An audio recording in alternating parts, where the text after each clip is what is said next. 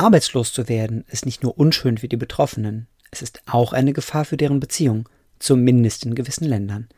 Darum geht es in einer neuen Studie, von der ich euch heute erzähle. Und wir widmen uns diesen beiden Fragen. Schade das Imposter-Syndrom der Karriere?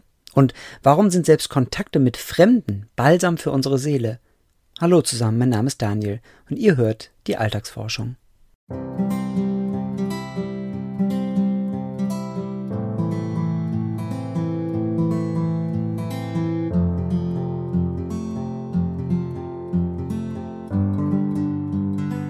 Der Mann macht Karriere, die Frau kümmert sich um die Kinder. Diese Rollenverteilung war früher total normal. Forscherinnen und Forscher nennen es das Male Breadwinner Model. Dieses Modell ist zwar in vielen Ländern auf dem Rückzug, aber noch lange nicht in allen. Es gibt weiterhin durchaus Länder, in denen viele Menschen finden, dass der Mann arbeiten gehen und die Frau zu Hause bleiben sollte. Aber in genau diesen Ländern ist die Wahrscheinlichkeit einer Trennung besonders hoch, wenn der Mann einmal arbeitslos werden sollte. So lautet jedenfalls das Fazit einer neuen Studie von Pila Gonalons Pons. Sie arbeitet an der University of Pennsylvania und Markus Gangel von der Goethe-Universität in Frankfurt am Main.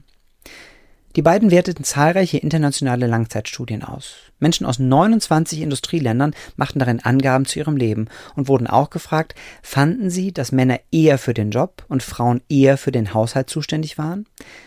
Der Datensatz beinhaltete knapp 356.000 Paare, die vier Jahre lang beobachtet wurden. Wurde einer der beiden in dieser Zeit arbeitslos und kam es in dieser Zeit zu einer Trennung? Ja, und siehe da, eine Arbeitslosigkeit erhöhte das Trennungsrisiko.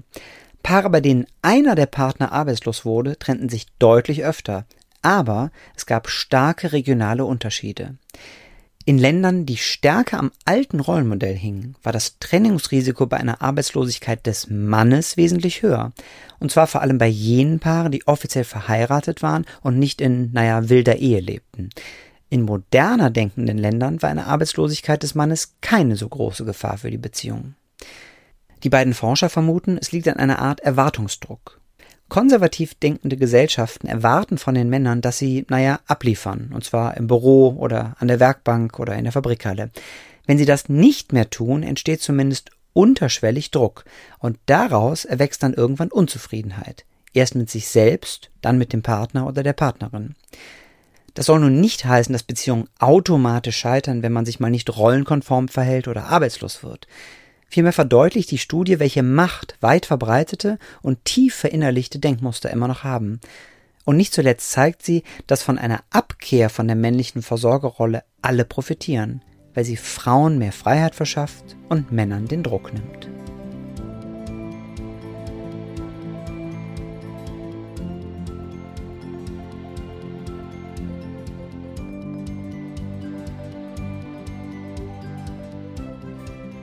Zweifel kennt jeder. Vor allem, wenn es um alles oder nichts Phasen geht, erleben die meisten Menschen einen kurzen Angstmoment, begleitet von der Furcht vor der eigenen Courage und der Frage, was mache ich hier überhaupt? Auf der Bühne nennt man das Lampenfieber, im Hörsaal Prüfungsangst. So weit, so normal.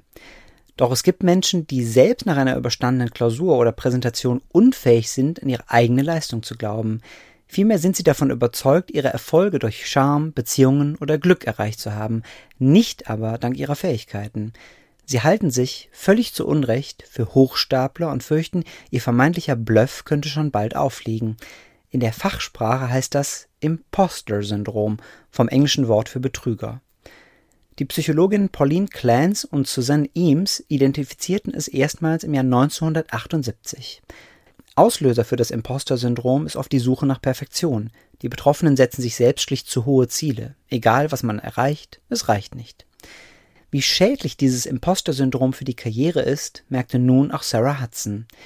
Die Managementforscherin befragte hunderte von Freiwilligen nach ihren Erfahrungen und fand heraus, sowohl in simulierten als auch in tatsächlich erlebten Arbeitssituationen dominierte bei den Betroffenen vor allem ein Gefühl Scham. Und das wiederum wirkte sich negativ auf ihre Kreativität aus. Aufgrund ihrer Überzeugung, naja, betrügerisch unterwegs zu sein, zögerten die Personen besonders einfallsreiche Ideen vorzubringen, aus Angst davor, bei der nächstbesten Gelegenheit enttarnt zu werden. Ja, da stellt sich die Frage, wie wird man das Imposter-Syndrom denn wieder los oder schwächt zumindest seine Wirkung ab? Natürlich will ich aus diesem Podcast keine Psychotherapie machen, dafür fehlt mir sämtliche Qualifikation, aber trotzdem gibt es einige Tipps, die man vielleicht ein Stück weit berücksichtigen kann. Das eine ist, wie bei ganz vielen Problemen, sich das Problem erstmal bewusst zu machen und anzuerkennen, dass es dieses Problem gibt und sich auf die Suche nach einer Lösung zu machen. Zweitens raten Experten dazu, zwischen Gefühlen und Fakten zu unterscheiden. Wir alle fühlen uns mal unfähig oder dumm, aber nur weil man sich so fühlt, heißt es ja nicht, dass es der Wahrheit entspricht. Ein anderer Tipp ist, ein Tagebuch zu führen und dort alles zu notieren, was man bereits geschafft hat, um sich immer wieder vor Augen zu führen, welche Erfolge man wiederholen kann. Und ein weiterer Tipp ist, mit Freunden über seine Angst und Scham zu sprechen. Sich Hilfe zu suchen ist kein Zeichen der Schwäche, sondern der Stärke.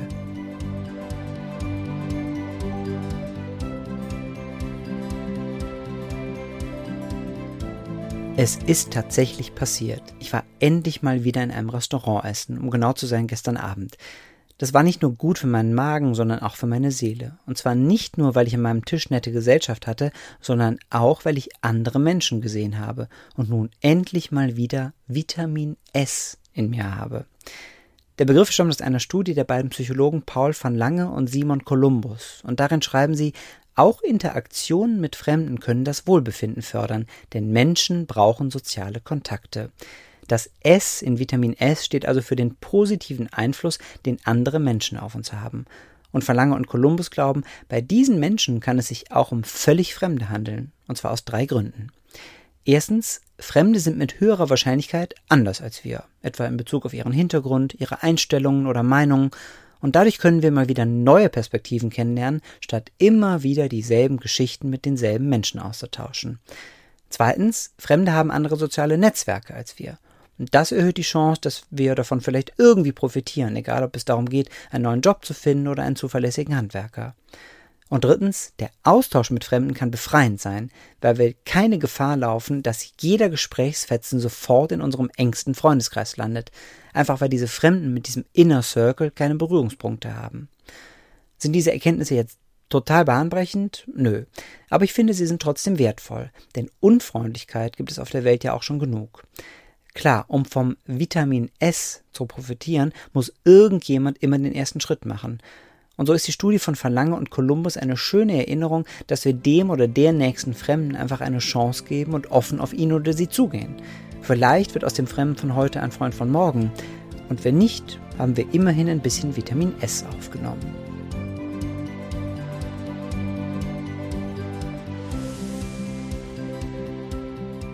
Und das war sie schon wieder, die aktuelle Folge der Alltagsforschung. Ich danke euch fürs Zuhören und hoffe, ihr habt etwas Neues über das menschliche Verhalten gelernt. Die Links zu allen Studien findet ihr in den Show Notes und auf meiner Homepage danielrettich.de slash podcast. Wenn euch diese Folge gefallen hat, dann habe ich noch zwei Bitten. Abonniert meinen Podcast doch bei der Plattform eures Vertrauens und leitet ihn gerne an jemanden weiter, der ebenfalls eine Leidenschaft für Psychologie hat. Wir hören uns nächste Woche wieder. Bis dahin.